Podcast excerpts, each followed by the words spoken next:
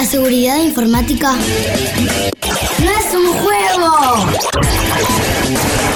Glosario de seguridad informática.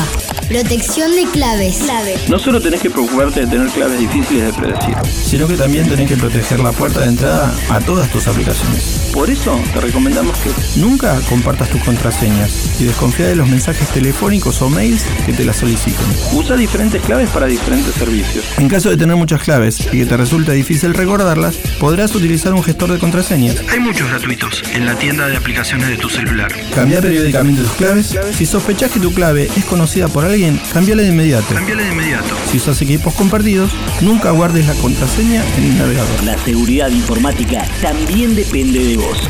Si tenés dudas, ingresa en campusvirtual.sin.edu.ar. Es un mensaje del Consejo Interuniversitario Nacional.